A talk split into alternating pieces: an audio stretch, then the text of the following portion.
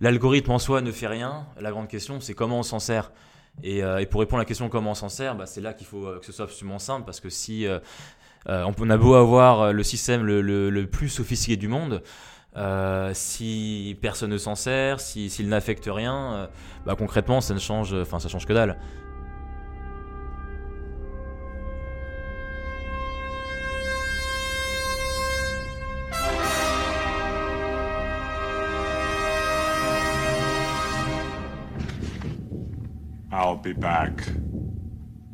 Quand on entend les mots algorithme ou intelligence artificielle, nous on pense à 2001 l'Odyssée de l'espace.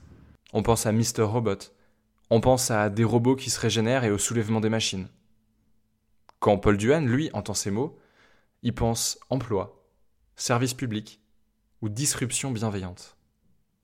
Et oui, Paul Duhan et nous, on ne réfléchit pas pareil. La preuve, dans ce troisième épisode de Turfu. Salut à tous et bienvenue dans Turfu, le podcast de Merci Alfred qui rencontre les hommes et les femmes qui travaillent aujourd'hui pour créer le monde de demain. Cette semaine, on rencontre Paul Duhan. Paul, il a été décrit de plein de façons différentes. On l'a appelé le petit génie des algorithmes. On a dit que c'était le sauveur de l'emploi en France. Mais quand on l'a rencontré, il nous a dit que toutes ces descriptions, elles lui plaisaient pas beaucoup. Alors on va faire simple. Paul, c'est le fondateur de Buys Impact, une startup ONG qui utilise le big data et les algorithmes pour aider les gens à grande échelle et changer le monde pour de vrai.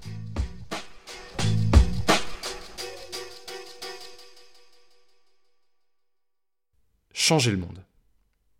Cette mission, quand on s'intéresse un peu au microcosme de la Silicon Valley et des startups, on se rend vite compte que, en fait, toutes les startups en parlent à un moment ou à un autre. Donc a priori, entendre Paul Duhan, ancien étudiant à Berkeley, en pleine Silicon Valley, dire qu'il veut changer le monde, c'est pas très étonnant. Mais en réalité, très vite, Paul s'est posé des questions beaucoup plus fondamentales. Euh, je pense que les gens y croient vraiment, mais ils se sont, ils sont même convaincus qu'en fait, ils changeaient le monde. Enfin, les gens pensent sincèrement qu'ils changent le monde.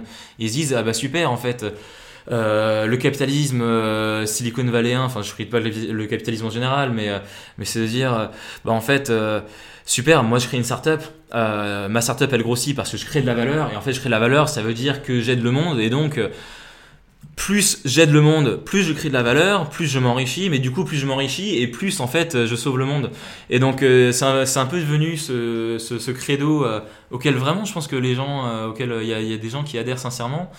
Et je pense que le, déclic, c'est de dire euh, Oula, stop, attendez, euh, euh, sans cracher dans la soupe et, dire que ça apporte pas de valeur. Enfin, est-ce qu'il n'y a pas autre chose aussi? Est-ce que, est-ce que, est-ce que le commun, ça veut pas dire quelque chose non plus Enfin, est-ce que c'est vraiment le monde qu'on a envie de créer quoi? Est-ce que les Uber, les Deliveroo, les machins, où en fait on est un peu en train de créer une société de services où on a des gens qui viennent. Enfin, on a un peu ubérisé. Enfin, est-ce qu'on a vraiment ubérisé? C'est pas les restaurants, c'est pas les taxis. Ce qu'on a vraiment ubérisé, c'est euh, euh, c'est les majordomes et les, euh, et les domestiques, enfin les chauffeurs personnels qu'avant seuls les riches pouvaient, pouvaient avoir et maintenant qu'on a mutualisé. En vrai, c'est vraiment ça le truc.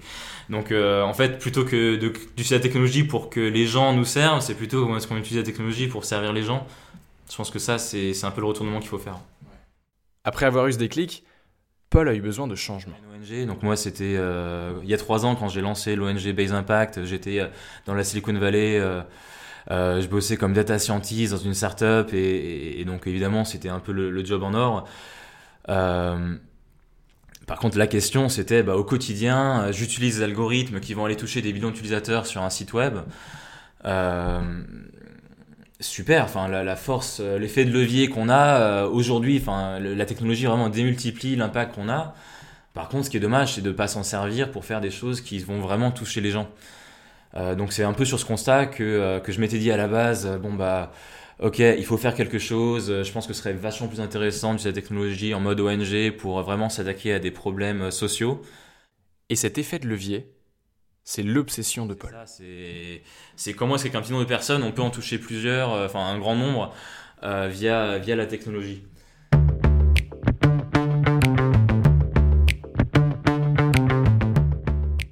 Il y a deux ans, Paul a fait un discours qu'on peut encore retrouver sur YouTube et dont le titre est Comment 10 personnes peuvent sauver la vie de 10 millions.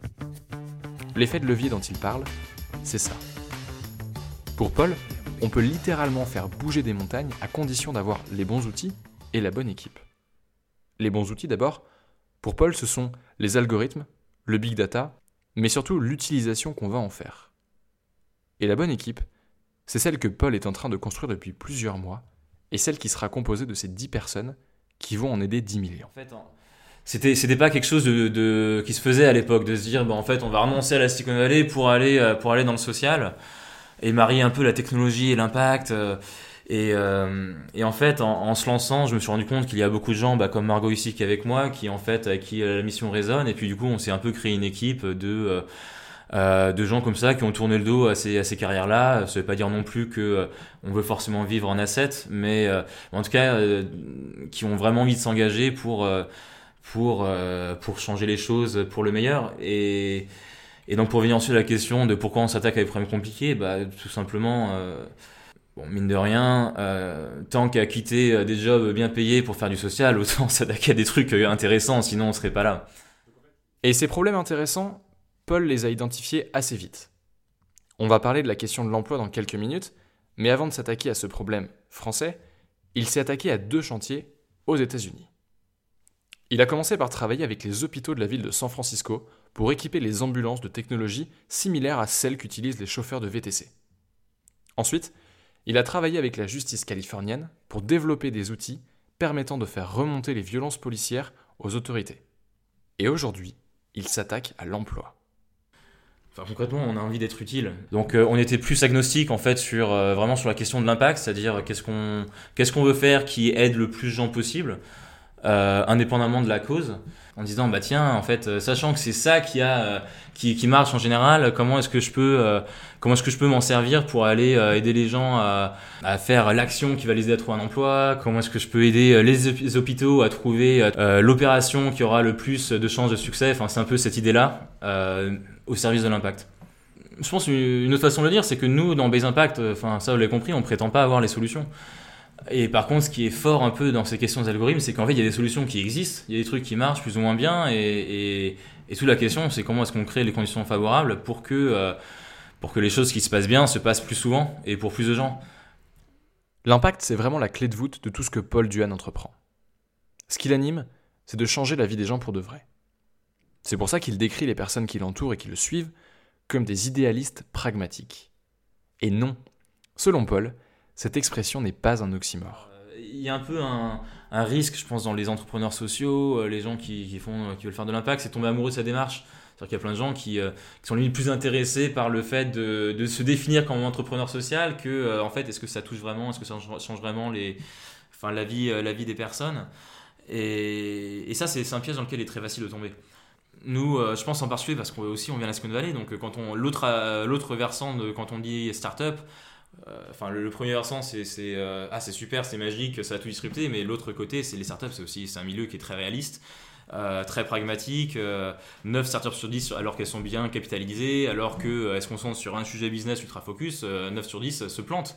ce qui m'intéressait, c'est vraiment de, dire certes, on va avoir une approche sociale, mais mais euh, on veut se donner les mêmes moyens pour aller vraiment faire quelque chose qui, euh, qui oui,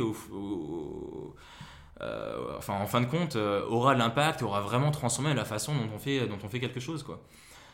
et donc ça, il faut, faut le voir, c'est difficile. Donc quand on dit idéaliste pragmatique, c'est un peu les deux, parce qu'idéaliste, vous l'avez très bien dit tout à l'heure, nous, on voulait partir de la notion que le but de Base Impact, c'est de changer le monde de façon non ironique. la différence avec, je dirais, les startups, c'est que c'est que souvent on trouve euh, a posteriori une façon de justifier pourquoi est-ce qu'on change le monde. On va trouver un peu une narrative qui, euh, enfin un peu, euh, un peu confortable, qui va, qui va rétroactivement justifier tout ce qu'on fait. Et donc c'est joli, c'est joli, c'est beau. Nous, je pense qu'en termes de note intellectuelle, on s'est dit, il faut le faire avant en fait. D'abord, on se fixe l'objectif d'impact, et ensuite on trouve comment. Donc on a fait plein de modèles, on a essayé plein de projets, on s'est planté plein de fois, certains ont réussi, etc. Et au fur et à mesure, on s'est rendu compte que, donc toujours dans cette, euh, approche problématique, que, bah ok, on veut changer les choses, on pense avoir compris euh, comment le faire. Euh, il faut qu'on aille faire vraiment un service où c'est pas juste l'algorithme, c'est vraiment tout le service en ligne autour. En fait, c'est vraiment le produit, c'est comment les gens s'en servent. Bah quelque part, il faut inventer des nouveaux services publics et c'est là qu'est venu Bob. C'est vraiment le, enfin c'est vraiment la culmination un peu de cette réflexion Quand Paul parle de Bob, il parle de Bob Emploi. Bob Emploi, c'est le dernier projet que Buys Impact a lancé en France en début d'année 2017. Et cette fois-ci, Paul et son équipe s'attaquent, comme son nom l'indique, à l'emploi. Euh, donc Bob Emploi aujourd'hui c'est une plateforme sur laquelle le demandeur d'emploi se connecte. Voici Margot Salzman. Margot, c'est une des responsables du projet Bob Emploi en France, et son boulot c'est de construire et d'améliorer la plateforme Bob Emploi tous les jours. Il rentre des informations sur euh, euh, là où il en est, qu'est-ce qu'il a déjà mis en œuvre dans sa recherche, par exemple à combien d'offres il répond chaque semaine, est-ce qu'il a déjà eu des entretiens. Ensuite, il nous explique un petit peu comment est-ce qu'il se place sur son marché, est-ce qu'il connaît est-ce qu'il connaît des gens déjà, est-ce qu'il a fait les études nécessaires. Et après, à partir de là, on lui donne un diagnostic qu'on appelle le Bob Score, où en fait, euh, on mouline toutes les informations, euh, euh, des informations très générales qui viennent du marché de l'emploi, pour lui dire à peu près comment est-ce qu'il se place sur son marché. Et en fait, pour se mettre d'accord sur l'effort qu'il va y avoir à faire après et à quel point on peut améliorer sa, propension à trouver un emploi en fait. Une fois qu'on s'est mis d'accord sur le diagnostic, on lui propose des conseils hiérarchisés et personnalisés. Donc euh, si vous êtes euh, boulanger, ben, on va pouvoir vous dire en fait euh, l'essentiel c'est de faire des candidatures spontanées et les bonnes astuces pour faire votre candidature spontanée, ben, par exemple ça va être d'arriver à 4h du matin en même temps que le chef boulanger pour montrer votre motivation. Voilà, on part de la data et après on arrive à des choses personnalisées et assez concrètes et, des conseils un peu de bon sens en fait. Après les hôpitaux et la justice aux États-Unis, le chômage en France, c'est donc le nouveau chantier de Paul Duane et de son équipe depuis plusieurs mois on a voulu comprendre pourquoi Paul avait choisi de s'attaquer à ce problème en particulier. Euh, donc il y, a une partie qui est vraiment euh, liée en fait à la circonstance où on se disait ah mais en fait euh, qu'est-ce qui a vraiment le pouvoir d'aller affecter les gens? Bah aujourd'hui vraiment le nerf de la guerre c'est quand même l'emploi, c'est comment est-ce que enfin c'est un peu de là que, tout découle quoi. C'est un peu ce qui fait un peu la, cohésion la cohésion d'une société. Enfin là je pars un peu en termes grandiloquents mais Résoudre le chômage, ça veut rien dire. Enfin, le, chômage, c'est plein de choses. C'est les modes de travail qui changent. C'est des gens qui sont, euh, c'est des gens qui sont en galère. C'est d'autres qui sont plus euh, en train de chercher le métier de leur rêve. Enfin, c'est des gens, d'autres qui sont plus dans l'alimentaire. Enfin, c'est compliqué. Ça veut, ça veut rien dire. Euh, donc nous, en fait, notre approche, c'est pas d'aller attaquer le chômage, c'est d'aller aider les chômeurs. Vous voyez la différence, en fait, c'est beaucoup plus concret, c'est beaucoup plus et quelque part, c'est plus humble aussi, et en fait, c'est là qu'il y, a quelque chose à faire. Ce qui est hyper intéressant, c'est que l'approche de Paul et de son équipe a totalement évolué entre le premier jour où ils se sont penchés sur cette question et aujourd'hui, après plusieurs mois d'utilisation de Bob euh, Emploi. Nous, au début, on pensait que sur l'emploi, c'était un peu une question de matching, et en fait, euh, de fil en aiguille, on s'est rendu compte que c'est vraiment euh, enfin, en fait, c'est plus que ça. C'est le matching, c'est une toute petite partie de la solution. Le, le gros sujet, en fait, c'est comment est-ce qu'on arrive à accompagner les gens, à, euh, en fait à, redonner le pouvoir aux gens euh, quelque part. Donc c'est extrêmement, euh, c'est extrêmement humain, beaucoup plus que technologique. Mais comment est-ce qu'on fait en sorte que des gens aujourd'hui, on pense à des chômeurs, la société a tendance à les voir un peu comme des losers ou des gens qui sont qui doivent pointer un guichet. Et nous, la question, c'est comment est-ce qu'on leur donne eux le pouvoir? En fait, comment est-ce que à travers les algorithmes, on peut trouver les meilleurs conseils à leur donner, analyser tous les parcours, les options qu'ils ont et leur proposer les meilleurs. Parce que ce qui est vrai, c'est qu'au départ, on s'était dit, il y a peut-être une solution euh, algorithmique qui va nous indiquer qu'est-ce que doivent faire les gens. Et après, c'est vrai qu'en construisant Bob, en fait, ce qu'on a beaucoup fait, c'est de parler avec des chômeurs, de savoir quelle était leur situation, et juste nous, euh, d'être six, à se gratter la tête en disant, bon, ok, qu'est-ce qu'on dira à cette personne quand on la voit demain? Qu'est-ce qu'il faut lui dire? C'est quoi, en fait, euh, les peut-être les points qu'elle voit pas vraiment et sur lesquels il faut insister? Et donc du coup, en fait, après, ça part de, de l'algo, mais on est aussi rendu hyper humble parce qu'on se rend compte qu'en fait, c'est euh, aussi plein de choses qui sont euh, de l'humain et de vraiment comprendre la personne.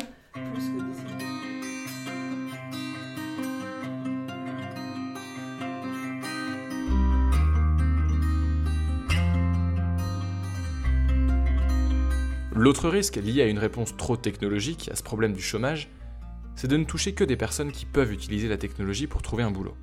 Donc on a interrogé Paul pour comprendre comment il envisage l'utilisation de sa plateforme dans un contexte où la fracture numérique reste une réalité en France. En fait, c'est assez dur à mesurer parce que quand on pense fracture numérique, on a une vision un peu manichéenne du truc, alors qu'en fait, c'est tout un spectre. Euh, les gens qui ont Internet euh, mais qui savent pas forcément s'en servir. C'est les gens qui n'ont pas Internet mais en fait, euh, ben, un truc comme Bob Emploi, ils peuvent très bien aller à la du coin ou même à Pôle Emploi. Maintenant, il y a des, bornes où ils peuvent se, où ils peuvent se connecter. C'est des gens qui qui ont tous un téléphone mobile, euh, pas forcément d'ordinateur, mais en fait ça, ça marche aussi. Donc en, fait il y a tout un spectre, donc ça c'est assez dur. Euh, et même des fois, il y a des trucs un peu contre-intuitifs où en fait, euh, il y a des gens où on se dit, euh, ah ben en fait, ils sont de l'autre côté de la fracture, mais en fait, pas du tout.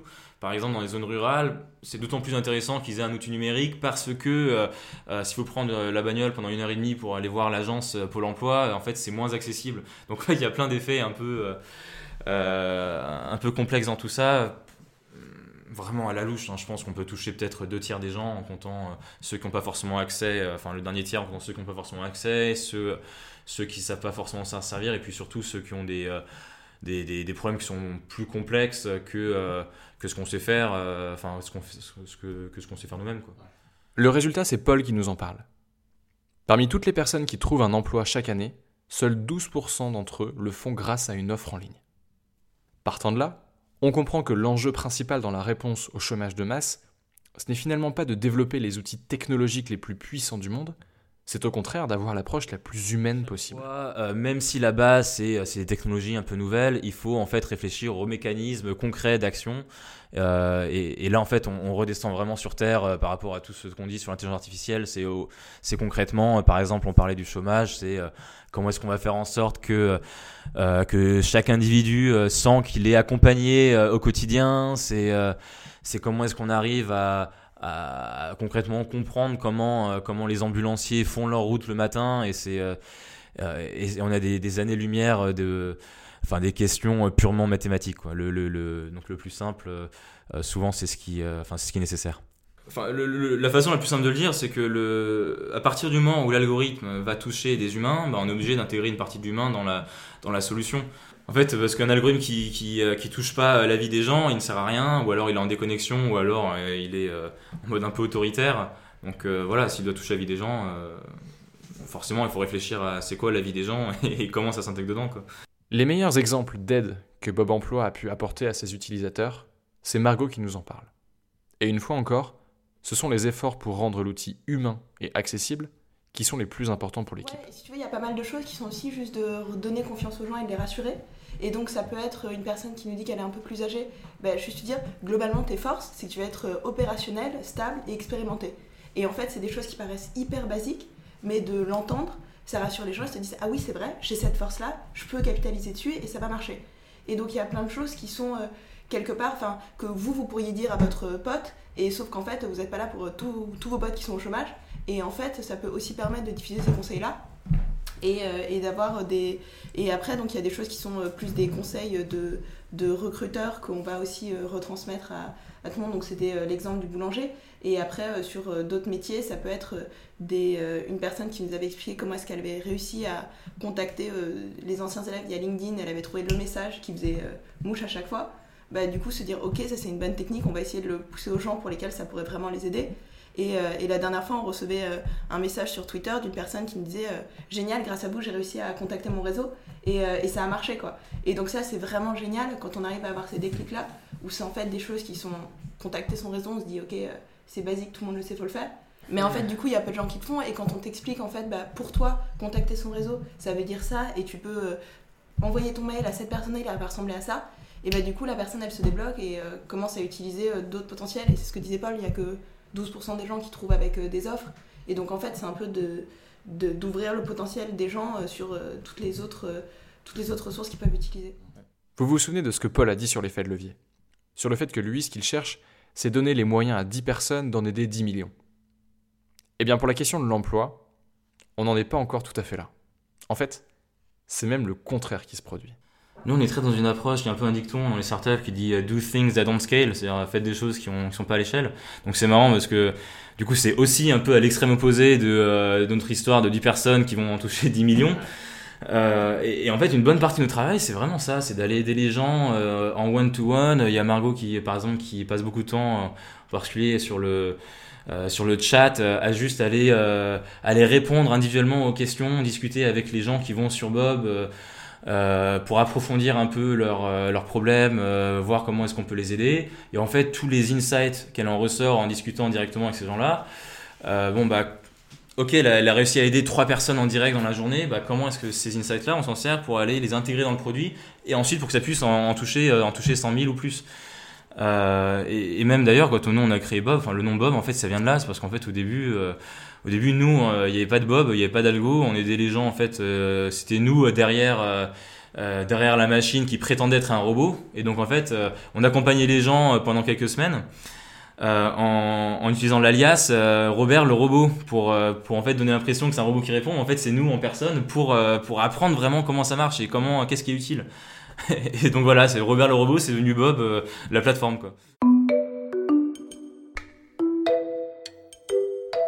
toucher 100 000 personnes c'est que le début l'ambition de Paul elle est ailleurs en s'attaquant au sujet de l'emploi de la santé de la justice Paul et son équipe s'attaquent finalement aux éléments fondateurs du contrat social. Plus on avançait dans nos projets, plus en fait on faisait, euh, enfin on travaillait sur différents projets d'impact sociaux et plus on se rendait compte que que euh, bon bah la force la, force d'un algorithme, la, la force de, ce qu'on faisait, c'était de pouvoir aller euh, s'attaquer à des problèmes sociaux à grande échelle. Et quelque part, si on fait des problèmes sociaux à grande échelle, ça s'appelle ça s'appelle un service public. Euh, donc euh, on s'est mis à réfléchir à, qu'est-ce que veut dire qu'un service public, comment est-ce qu'on peut l'améliorer? Du coup, ça nous a, ça nous a amené à, réfléchir à des questions. Euh, on est parti de, on est parti de la technologie, mais c'est devenu en fait des questions, des, questions sociétales, limite des questions politiques. Et, là, je me suis dit, mais en fait, c'est là qu'il y a quelque chose à faire. Quoi. Le, la, la, société, elle est en train de tourner. c'est le moment où jamais, je pense, d'aller d'aller de tenter de faire un service public autrement. Faire un service public autrement, en langage de la Silicon Valley, on dirait disrupter un service public. Sauf que pour Paul, le terme de disrupter, ça suppose une forme de violence, ça induit une transformation brutale. Paul, lui, préfère parler de disruption bienveillante. Mais le mot disruption bienveillante, il est, il est important pour nous parce que euh, dans les startups, on a un peu tendance à vouloir tout jeter à la poubelle, quoi, de dire euh, bon, Pôle Emploi, c'est de la merde, moi, je suis le bon coin, je suis machin, je fais mieux. Euh, je fais mieux et puis bon bah on n'a pas besoin de euh, on n'a pas besoin de ces, ces, ces paresseux de fonctionnaires enfin là je caricature un peu euh, et je pense que c'est c'est vrai qu'à certains égards euh, bon bah ces startups sont plus efficaces mais en même temps bon bah il n'y a pas d'obligation d'aller aider euh, ceux qui ont qui sont le, plus en besoin. Et en fait on se rend compte que bah, les ceux qui sont le plus en besoin c'est les profils qui euh, qui sont pas forcément les plus profitables. Et donc en fait toutes les startups bah, se concentrent sur euh, sur les gens qui en ont le moins besoin quelque part. Certes la disruption c'est une bonne chose c'est un facteur d'innovation. Ça fait qu'on peut on peut vraiment bouger les lignes. Mais mais en même temps il faut pas non plus qu'on oublie la raison d'être en fait du service public. Le service public c'est quoi? C'est quelque chose qui est universel. C'est pour aller aider les gens qui en ont le plus besoin. C'est les gens qui sont pas d'ailleurs tous autonomes c'est des gens qui souvent ont des problèmes qui sont euh, euh, qui sont beaucoup plus complexes que, euh, que ce que nous on peut prétendre résoudre à travers à travers une plateforme aussi aussi bien soit-elle. Et des fois, c'est quand même vraiment bien d'avoir un humain, un expert en face de soi. Quelques jours avant de rencontrer Paul et Margot, il y avait le salon Vivatech. C'est un salon qui, comme son nom l'indique, rassemblait tous les acteurs du monde de la tech à Paris. Dans son discours d'ouverture, Emmanuel Macron a déclaré qu'il fallait faire de la France une Startup Nation, une nation startup. Cette expression, elle est intéressante parce qu'elle recouvre à la fois la dimension disruption et la dimension service public dont on a parlé avec Paul. Donc on n'a pas pu s'empêcher de lui demander ce qu'il pensait de cette approche de Startup Nation. Enfin, parce qu'en fait, la réponse est entre les deux. Donc, évidemment qu'il faut apporter un peu des, des méthodes start-up dans la construction de, de l'État, parce que, euh, enfin, pour, pour, plein de raisons, mais parce que, euh, parce que le monde, il s'accélère, il change de plus en plus vite, et euh, c'est vrai que les structures un peu traditionnelles ont du mal à s'adapter.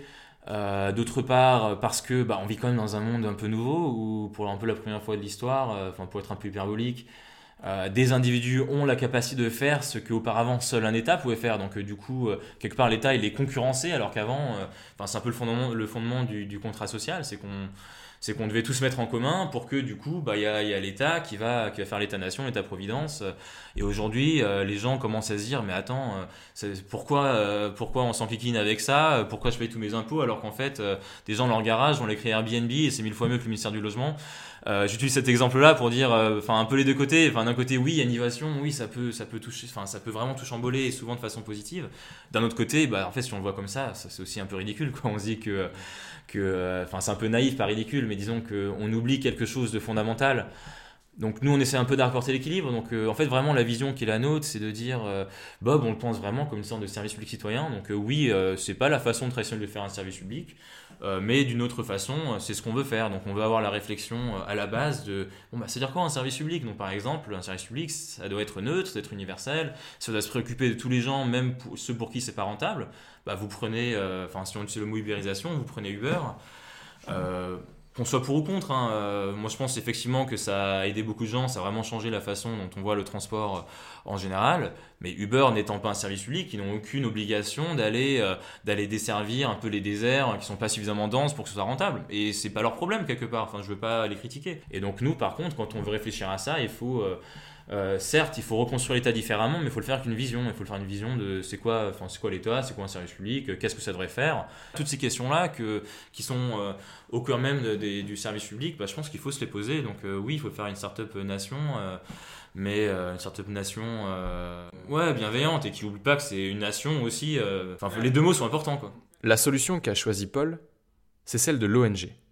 Depuis le début de cet épisode, on parle de Buys Impact comme d'une startup ONG. Et une fois encore, ce qui apparaît comme une expression un peu contradictoire ne l'est finalement pas du tout. Et en réalité, ce choix de créer une ONG, c'est loin d'être anodin. Quand on a lancé Base Impact et dont, Bob est le, dernier projet, euh, on s'est dit, bah, il faut absolument que ce soit une ONG, parce qu'un service public, ça peut pas appartenir aux actionnaires, ça, doit être un bien commun. Euh, il faut que le truc soit open source pour que n'importe qui puisse le reprendre, puisse l'auditer. Euh, il faut que le truc soit, soit itératif, parce que nous, on prétend pas avoir toutes les solutions, et donc on veut pousser une, vision un peu du service public qui se construit ensemble avec les gens, avec les utilisateurs, au fil du temps. donc c'est là qu'il y a aussi un bout d'approche startup, hein, c'est qu'on itère et, au début c'est de la merde, et puis après ça, le sera un peu moins, un moment sera quand même plutôt pas mal, et puis un moment sera vachement bien. Je pense que ce qui est quand même beau dans cette histoire, c'est le c'est un peu ce nouveau type de partenariat entre, entre une administration et une startup euh, ONG, c'est un peu comme ça qu'on se définit. Euh, et je pense que ça s'est fait parce que nous, euh, parmi les discours des startups, on a vraiment tenu ce discours de on n'est pas là pour disrupter, on n'est pas là pour te ubériser, on est là pour aller construire ensemble. de façon indépendante, certes, mais enfin un peu de façon citoyenne, quoi.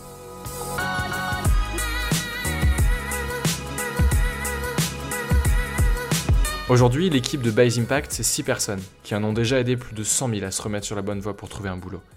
Et demain, ce sera 10 personnes qui réussiront à en aider des millions à véritablement changer de vie. Si vous voulez en savoir plus sur les travaux de Paul et de son équipe, il suffit d'aller sur buysimpact.org.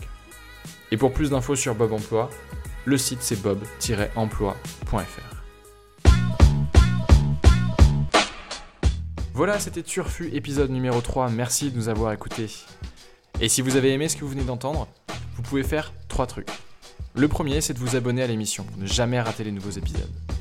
Le deuxième, c'est de nous laisser un petit commentaire et de nous mettre des étoiles sur l'appli de podcast que vous préférez. Et le troisième truc, c'est d'aller sur mercialfred.com pour continuer à lire, à voir et à écouter des idées qui changent. À bientôt